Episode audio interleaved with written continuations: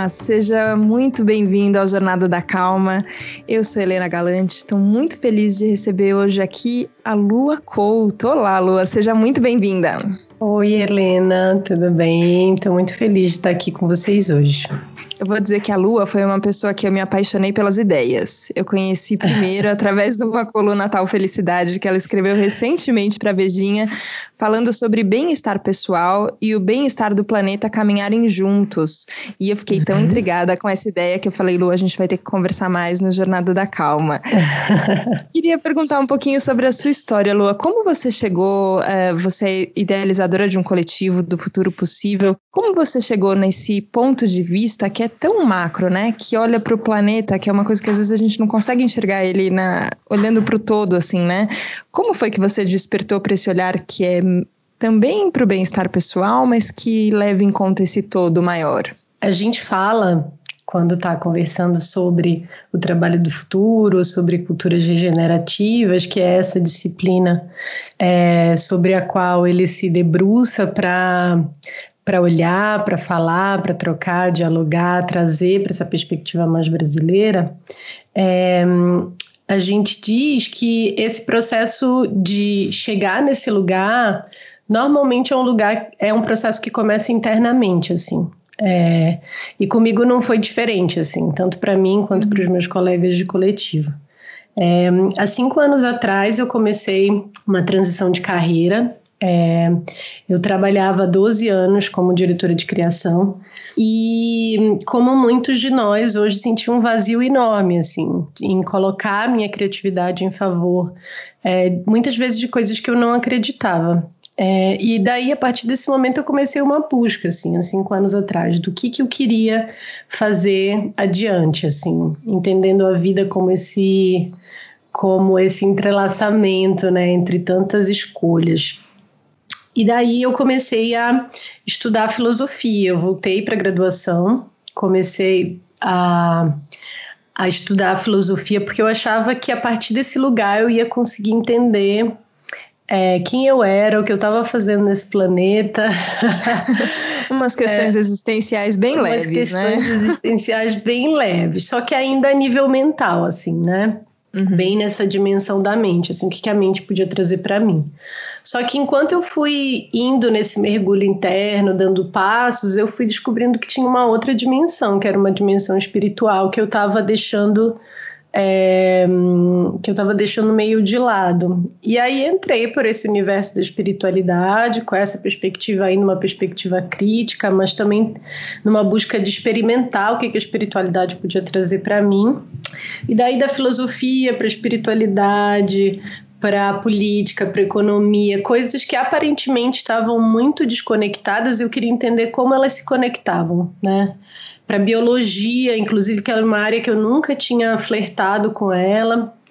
É, e aí cheguei por um acaso, não acaso, porque eu não acredito uhum. em acasos. uh, fui numa fazer um workshop aqui na Escola Schumacher Brasil, né, na sede que eles tinham aqui em São Paulo. E tinham vários livros em cima de uma mesa, e tinha um livro que chamava Design de Culturas Regenerativas. E eu olhei para aquele livro e eu fui folhear as páginas e eu fui ver que muitas das minhas aflições e do que eu estava tentando conectar de maneira tateando no escuro, o Daniel Wall, que é esse autor, ele tinha feito esse tecido, assim, costurando muitas coisas importantes e dando uma visão mais holística do momento que a gente estava vivendo, dessa narrativa que a gente vive e trazendo algumas ferramentas para a gente olhar para o futuro e construir um futuro a partir dessa visão de regeneração. Então, foi assim que eu cheguei é, nessa ideia do que viria a se tornar o futuro possível e na coluna que eu escrevi para você. Legal. Vou te contar que você é a terceira convidada aqui do Jornada da Calma que me fala da Schumacher School. O Gustavo Arnes, que é o idealizador do Congresso Internacional de Felicidade que rola lá em Curitiba, me falou pela é. primeira vez. A Joana Mal, que também trabalha com design de estratégia, é, estudou também na Schumacher School lá em Londres. E agora você uhum. me falando, falando também de, desse estudo.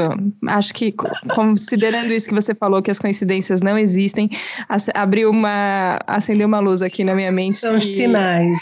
São os sinais que eu devo prestar atenção nisso. Mas eu queria, na verdade, é, conversar um pouquinho sobre essa palavra regenerativo, porque uhum. não é uma palavra que a gente usa muito, né? Se regenerar. Mas, uhum. é, ao mesmo tempo, parece uma ideia tão confortável, né? A gente gosta dessa ideia de, de que não importa uhum. onde esteja, é possível regenerar. Tem, uhum. tem no, no cerne ali da cultura regenerativa um caráter de esperança, de que sempre dá para a gente de acordo com o cenário que está montado, chegar num lugar melhor ou não? Não tem a ver com isso? tem tudo a ver com isso. Por quê? É, quando a gente fala de regeneração, nessa perspectiva, a gente vai olhar por que, que a biologia é tão importante? Porque a gente acredita que a natureza ela tem muitas das respostas para os problemas que a gente está vivendo hoje. E ela já gerou respostas muito mais eficientes, muito mais econômicas, muito mais holísticas para essas questões. Então, quando a gente fala de cultura regenerativa, a gente vai muito beber nesse lugar, por exemplo, da biomimética, que é a ciência inspirada na natureza, mas também na própria biologia. E dentro da biologia, a gente vai ver que esse planeta no qual a gente vive, ele é expert em se regenerar. É, ele faz isso muitíssimo bem. Óbvio, ele tem limites de regeneração e a gente, enquanto sociedade, está pressionando esses limites. É, mas a Terra está fazendo isso todo dia. E numa perspectiva do todo, né, eu enquanto parte desse todo, esse todo existe dentro de mim. e se uhum. o todo existe dentro de mim, esse todo sabe se regenerar é, com muita habilidade, eu sei me regenerar com muita habilidade. Então, essa ideia da regeneração, ela parte desse lugar, primeiro de que esse planeta tem a ensinar para gente esse processo regenerativo, mas de que também dentro de mim existe essa habilidade de regeneração. Então, como é que eu posso, e aí olhando numa perspectiva filosófica, como é que eu, enquanto ser humano, posso olhar para o como eu existo no mundo hoje e tentar buscar embaixo de todas essas distrações, embaixo de, de todas essas questões culturais que foram construídas, o que é a minha essência enquanto ser humano, né? É, então, quando a gente fala de regeneração, a gente está falando dessa regeneração em três níveis: na regeneração do eu enquanto indivíduo, da regeneração da relação desse eu com a comunidade na qual ele está inserido. E a gente vai estar tá falando dessa regeneração da relação entre eu e esse planeta. E se isso não é sobre esperança, eu não sei mais o que pode ser. Não, tem que ser, tem que ser sobre esperança. Quando você começou a coluna, eu vou falar da coluna aqui, mas vai lá no site da Vejinha para ler ela inteira, viu, gente? Mas é. quando você começou o texto, você falou sobre o início do nosso planeta, né? Como ele era um lugar inóspito, um monte de lava para todos os lados, não tinha oxigênio que seria respirável. E quantos fatores, né? Quantos elementos tiveram que entrar em contato e, e colaborar e, e melhorar um, um, a capacidade do outro para a gente chegar nisso. E eu fiquei pensando numa na brutalidade que tem quando a gente pensa no planeta, é uma força muito grande, assim. É, eu, eu, lembro uma vez, foi, foi um momento bem Sabe quando você está viajando, está diante da cachoeira, você fala, vou meditar aqui um pouquinho. E eu sentei diante da cachoeira e era tão forte, era uma força tão avassaladora que eu falei, nossa, é, às vezes eu acho que a gente não entra em contato muito com isso, com medo, como se fosse mais do que a gente possa lidar. Mas eu fico uhum. pensando quanto a gente tem para aprender também com, com essa força que é que é grande, uhum. né? É, uhum. Pensando nisso, que se, se o todo também está dentro da gente, a gente faz parte do todo e o todo está em nós, onde é que está essa força grande na gente, né? Quando eu, uhum. eu vejo as uhum. pessoas, às vezes, muito desesperançosas, que tem uhum. acontecido, né? Bastante e, e é até compreensível, eu fico pensando que a gente está ignorando que tem essa força aqui dentro, né? É, dei uma porque... viajada, dei, Lua, mas não, tudo bem. Não, é. deu viajada nenhuma. É, é bem por esse lugar, assim, porque como eu falei que a gente vai regenerar nessas três dimensões, é porque se acredita que houve uma desconexão dessas três dimensões. Então, essa desconexão do eu comigo mesma, que é isso que você está falando, assim, onde está o meu poder, né? Quem eu sou nesse lugar? Qual é a minha relação com esse todo? Existe um poder pessoal, assim, assim como esse poder que está aí fora, acontecendo todos os dias, invisível para que a gente esteja aqui nesse lugar. É, então faz todo sentido. E essa questão do medo que a gente tem da natureza ele é muito natural, uhum. porque por conta dessa desconexão, né, que a gente sofreu em relação a nós e essa essa ideia de natureza que está lá fora, né, nós somos natureza, então esse é um primeiro primeiro bloqueio a gente a, a compreender, mas é porque a gente passou por um processo de domesticação, né? A gente vive dentro de uma sociedade pautada no controle. Então, é, eu me sinto muito mais confortável quando eu controlo uma situação, né? Quando eu vejo uma cachoeira que existe além do meu desejo, com uma força além da que eu posso aguentar enquanto indivíduo, isso coloca a gente num lugar de humildade, né? Coloca a gente num lugar de compreensão de que, inclusive de, de humildade diante da vida mesmo, né? De qual é a minha importância. É, a gente entra ali numa reflexão que é muito profunda sobre, sobre esse lugar de reconexão mesmo. Então, essa tua reflexão tem tudo a ver.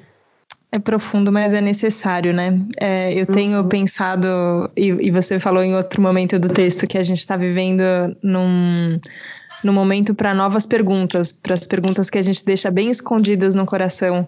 Uhum. E, e, eu tenho ficado muito de cara com essas perguntas que parecem grandes mesmo, assim, ó, o que, que vai ser o amanhã, né? Eu acho que uhum. até mesmo aqui no Jornada da Calma, quando a gente começou o período de quarentena, a gente falou muito de uma perspectiva individual mesmo, assim, né? Como como a gente lida com, com a incerteza, com a doença, com o incerto, com, com o luto que a gente uhum. vive. Enfim, acho que são todas questões válidas, mas eu acho que a gente também vai ter que olhar para essas questões que são complexas e que a solução não está na cabeça de uma pessoa, né? Eu acho que a gente ainda uhum. tem um uhum. pouco essa. É, talvez uma esperança um pouco mentirosa num super-herói, né? Assim, algum, uhum. alguma coisa de fora que vai resolver. Parece que vai ter que vir o ET, né? Se não chegar alguém de outro planeta para resolver, não vai ter jeito.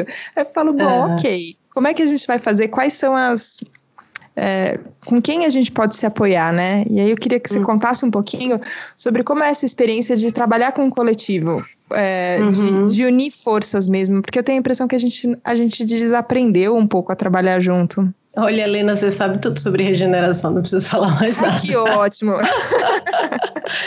é, então, é, dentro dessa narrativa da modernidade, né, que é essa narrativa que começa lá no iluminismo e que vem, né, e aí se transforma no capitalismo e tudo que a gente tem para cá, para esse tempo que a gente vive, nesse processo houve uma desarticulação da nossa existência enquanto coletivo, né? A gente pautou é, essa, a gente é pautado por essa narrativa nessa ideia do indivíduo, né, do indivíduo, do sucesso individual. É, e essa é uma das separações importantes que a gente precisa refletir sobre ela e entender quais são as, as as possibilidades que a gente tem nesse momento, inclusive com a ajuda da tecnologia, para desbloquear esses fluxos de colaboração.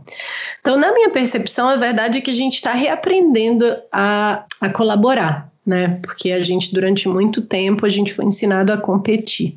É, e aí, é, dentro dessa, dessa seara da, da, regeneração, a gente vai entender que essa colaboração ela é a, ela é a base, assim, né? Para a gente promover uma mudança, que seja uma mudança numa perspectiva sistêmica, com essa visão holística do todo, é, em que todos sejam beneficiados, em que a minha vida crie condições para a vida do outro, eu é profundamente importante essa reconexão, essa reintegração desse indivíduo nessa comunidade.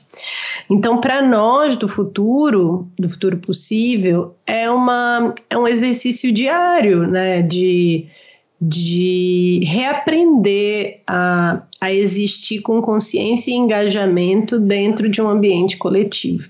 E aí, numa das aulas que a gente dá no curso, né, que é um pedaço que fala só sobre comunidade, a gente também vai dizer que a gente ancestralmente sabe o que é viver em comunidade, né? Então, desde que, por exemplo, a, a, nossa, a nossa ancestral lá atrás, que era uma bactéria, ela se junta com outro tipo de bactéria para formar o que um dia vai se tornar uma célula e depois um ser humano. Então, assim, a gente a vida se propagou no planeta por colaboração. A gente tem isso dentro da gente, a gente sabe como colaborar. Né? Então a gente está passando por um processo de resgate. É, e é um processo de redescoberta dessa habilidade mesmo, né? De estar tá num grupo diverso, de respeitar essa diversidade, de entender que ela é propulsora evolutiva, de entender que diversidade gera conflito e que conflito também é propulsor evolutivo. É, então, de olhar para esse processo de colaboração, de reintegração, de engajamento social como uma parte fundamental da mudança que a gente quer fazer. Porque, como eu falei lá no texto né, da, da tal felicidade, é, a gente vive perguntas complexas demais para serem resolvidas por indivíduos. Né? A gente precisa é, desse engajamento e dessa colaboração coletiva para promover essa mudança que a gente deseja. Eu vou dizer que tudo que você está falando é, me lembrou muito um episódio, aliás, o um episódio comemorativo de um ano do Jornada da Calma, que foi com o Mário Sérgio Cortella, que uhum. ele está lançando um livro que chama Diversidade, Aprendendo a Ser Humano. E é todo uhum. sobre como a gente pode trocar essa noção de competição pela noção de colaboração, de cooperação. Uhum. Só que você falou uma, uma, um ponto que eu, é, que eu gostaria de destacar, assim, que eu acho que tem aqui no Jornada da Calma, a gente entra em contato muito com o que é muito bonito nas pessoas. E eu acho é, só a possibilidade da gente falar sobre essas forças que são internas poderosas que a gente tem, que são bonitas e que nos unem, eu acho incrível. Uhum. Só que na prática, a hora que a gente vai viver coletivamente, é, não é um mar de rosas. É, uhum. eu, no, no, conceito ali, quando a gente está ainda no plano mental é, ou no conceito filosófico, a gente fala, não, tem razão, para que, que a gente vai competir? Vamos colaborar, ah, tem é razão, estamos né? todo mundo junto. É tudo no plano óbvio. Só que a hora que você vai na prática lidar com, ok, agora é coletivo, agora são uhum. muitas pessoas juntas, agora são muitos pontos de vista, uhum. às vezes tudo parece que foge do que você imaginava e dá uma vontade uhum. de, de, desistir. E eu acho que uhum. é nesse momento que eu acho que é importante a gente falar sobre essa dificuldade para não desistir. Porque, uhum. ok, tem, tem perrengue no meio do caminho, não tem? Nossa, tem muito. É, porque assim, são quando a gente fala de diversidade, a gente está falando de, de, experiências de vidas diferentes que formaram olhares diferentes sobre o mundo. É, e para mim, essa é a maior dificuldade, assim, por exemplo, de estar num coletivo, né? Como é que, de onde eu preciso partir para ter uma relação regenerativa com a diversidade? Isso é uma coisa que a gente se policia o tempo inteiro. E aí a gente a gente vai buscar nessa teoria respostas, né? E essa teoria ela vai dizer, por exemplo, que um ser, independente de ser humano ou não, é, ele está sempre a, a, minha existência, ela precisa criar condições para a existência do outro. Então, se eu apago o outro, eu não estou sendo regenerativo. Né? E se eu não estou sendo regenerativo, eu não posso falar sobre regeneração. Então, existe um exercício de eu aprender a criar condições para a vida do outro, para que o outro brilhe. Então, é um lugar muito mais de generosidade, muito mais de compaixão, né? E a gente vai viver essas lutas internas desse desejo de protagonismo que a gente foi tão alimentado a ter, né? Desse desejo de eu quero, eu quero brilhar, é mais importante eu brilhar do que o outro brilhar. Então a gente é colocado o tempo inteiro em xeque, sabe? Essa coisa que está uhum. tão arraigada da gente assim na gente em relação à competição. Então, tem essa questão do criar condições para a vida do outro, tem a, a, uma habilidade que é muitíssimo importante, que a gente chama de comunicação sensível, que é eu só consigo comunicar com o outro efetivamente se eu tiver com a minha escuta é, com uma escuta profunda, né? E uma escuta profunda significa desligar o meu pano de fundo de julgamentos, desejos e hum, expectativas, né? Então só para fazer a escuta profunda, você passa por um processo de desenvolvimento e de dedicação que é um processo de uma vida toda, muitas vezes, né? É, então, a gente diz né, que regeneração é uma lente, é uma forma como eu olho para o mundo. E aí, com essa lente, consciente dessas habilidades que são necessárias de eu desenvolver, como essa questão da diversidade, do, do acolhimento da atenção, da escuta profunda, dessa comunicação com cuidado com as palavras, né? entendendo que o outro não é responsável por aquilo que eu digo, quem é responsável sou eu. É, a gente olha para essas relações a partir desses pressupostos. E aí é como o que eu acho mais lindo de culturas regenerativas é que, por nós sermos muito mentais, a gente precisa muitas vezes de umas diretrizes claras, né? E aí ela ajuda a gente nesse sentido, porque ela traz umas diretrizes claras para dizer, olha, é, vamos ter cuidado com isso, com isso, com isso, que isso vai ser importante, né? Dentro desse desse resgate do estar no coletivo, assim. Mas como você falou, não é fácil, é um exercício interno de autoconhecimento profundo do que eu tenho para oferecer, do que eu não tenho para oferecer, é, dos meus limites, de humildade de colocar e dizer, olha, eu não estou sabendo lidar com esse assunto, por exemplo. de ajuda, né? Muitas vezes também. Com que... certeza também é uma coisa que a gente não acostuma muito a fazer. Diz uma coisa, Lua, você é hum. mãe. Sou. Você é mãe do Matheus, da Sofia, do Ben e da Helena. Como é a vivência? É, eu gostei muito quando, quando você falou, me deu uma uma sensação muito grande de uma busca por coerência, de que não adianta eu uhum. falar de cultura regenerativa se eu não se eu não estou vendo, é, de falar uhum. de uma uhum. comunicação regenerativa se eu não se eu não estou escutando. Como é que uhum. é isso uhum. quando quando essa aplicação é na esfera familiar? E com crianças também, que estão aí atrás. A gente está ouvindo e eu estou gostando da participação. Muito bom. Mas é, também é uma experiência que eu não gente. tenho. Imagina, não tem que pedir desculpa por elas nunca. É, mas é que é uma experiência que eu não tenho e eu fico pensando isso, que, que também coloca, coloca mais desafio ali no, no, no caldeirão. No caldeirão de coisas complexas, ainda temos os filhos. Como é que é isso, Luan? Nossa, é muito complexo. Porque, primeiro, assim, eu vou te falar da minha experiência pessoal. Uhum. É, eu tenho contato com essa disciplina. Obviamente, ela transforma a forma como eu vejo o mundo, o meu trabalho, as minhas relações. Ela vai transformar a minha relação com o meu marido, né? ela vai transformar a minha relação com os meus filhos. Mas eles não têm obrigação de se moldar a como eu quero que o mundo seja, né? É, e isso também é regeneração. É eu dizer que eles têm espaço para existirem da maneira como eles precisam, querem, sentem, né? E o que eu posso fazer é a minha parte, né? Enquanto mãe, trazer isso para minha existência, para minha relação com eles. É, e em se tratando de comunicação, comunica a minha comunicação com eles, a escuta com eles, eu posso dizer assim que, que foi transformador assim para mim. E a todo tempo assim, eu vejo que a todo momento eu tenho uma chance de exercitar essa habilidade que eu ganhei consciência sobre, de que eu posso desenvolver, de que eu posso melhorar, de que eu posso de fato escutar o que eles têm para me dizer e comunicar o que eu preciso de uma maneira sem julgamento, sem expectativas. Então, as, a minha relação com eles, né, essa relação familiar, ela é um exercício de consistência desse estudo, assim, e de provação e de entender é, em quais, quais os limites que eu estou tocando o tempo inteiro, tanto meus quanto deles, né? E, e, entender também como eles recebem isso, o que, que faz mais significado para eles, o que, que faz menos. Então, meu assessor aqui de áudio antes de começar era meu companheiro.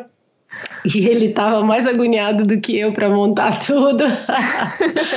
então, esse cuidado que eu passo a ter com o mundo é, eu não posso esperar que o mundo tenha comigo, mas eu posso te afirmar que eu recebo ele de volta com toda certeza. Nossa, eu acho isso tão incrível porque parece que entra quase na esfera da mágica, mas às vezes eu, eu tento falar isso para as pessoas o quanto faz diferença quando a gente entrega uma coisa diferente. Só que é, uhum. é complicado ter uma pegadinha que você tem que entregar sem entregar com a expectativa de que já que você está entregando, então vão me uhum. devolver do jeito que eu acho. Não é assim. Você tem que fazer porque, é. porque, porque você faz, porque a entrega é essa. E eu uhum. acho isso a coisa mais amorosa que existe. E eu acho que a hora que a gente coloca amor na receita ali, tudo tudo, muda muito e o futuro uhum. fica parecendo possível. Que nome perfeito uhum. para esse projeto, Luan. Mandou muito bem, tá muito certo. Quem quiser saber mais, acho que muitos ouvintes é, certamente ficaram curiosos, interessados no curso, nos projetos. Onde a gente encontra mais notícias, Luan? Então, a gente tem um perfil no Instagram, é, Futuro Possível. É, a gente tem um site que é futuropossível.com.br e a gente tem uma revista no Medium, que é uma revista mensal, na qual a gente traz alguns agentes da regeneração para falarem sobre a sua perspectiva, é, para falarem como estão atuando no mundo. A gente traz pessoas que refletem e são pensadores dessa disciplina também no mundo inteiro, é, através de entrevistas, de artigos. E o Medium, como o endereço é um pouco maior, eu aconselho a ir lá no Instagram e na bio tem o, o linkzinho do Medium. E a gente tem um grupo no Telegram também, que é um canal onde a gente consegue trocar mais, mais pro, um pouco mais profundamente sobre, sobre esses temas. Ai, que bom. A tecnologia nos ajuda, né? Nos aproxima nesse, nessa tentativa de busca de comunidade. Eu acho que tem um, tem um abrir os olhos para quem está junto com a gente na nossa casa, no prédio, na rua, mas também as pessoas que estão longe, mas fazem parte do mesmo projeto, né? Tão perto. Isso é muito bonito. Com muito... certeza, com certeza. Lua, queria agradecer muito, não só pelo texto da Tal Felicidade, por essa conversa aqui no Jornada da Calma, mas também por há cinco anos atrás você ter tido essa ideia e essa inspiração de buscar tantas coisas e quantos frutos não vieram disso. E uhum. todos nós usufruímos. Queria agradecer muito. Obrigada. Ai, obrigada, Helena. Obrigada pelo espaço na revista. Obrigada por esse convite aqui hoje. Obrigada, obrigada. E aos meus Lua. amigos de Futuro Possível, queria agradecer que estão comigo nesse coletivo, fazendo esse trabalho cotidianamente, com todo o coração deles também. Obrigada. Nosso agradecimento se estende a todos eles. A gente um dia ainda vai pensar num jeito de fazer entrevista de podcast com muitas pessoas, muitas vozes. Fica aí o desafio, Rafa, para a gente pensar nisso, como a gente resolve esse áudio, mas acho que todos eles estavam aqui presentes nessa conversa, certamente. Com certeza. Obrigada a você que nos acompanhou aqui nesse Jornada da Calma de hoje, que pensou em coisas tão grandes, mas tão importantes e que fazem parte da nossa vida cotidiana e é importante a gente falar sobre elas. Nosso bem-estar e o bem-estar do planeta vão caminhar juntos, caminham juntos sempre, a gente pode aprender muito com eles. Obrigada pela companhia. A gente se vê na próxima segunda aqui no Jornada da Calma, tá bom? Um beijo. Tchau, tchau.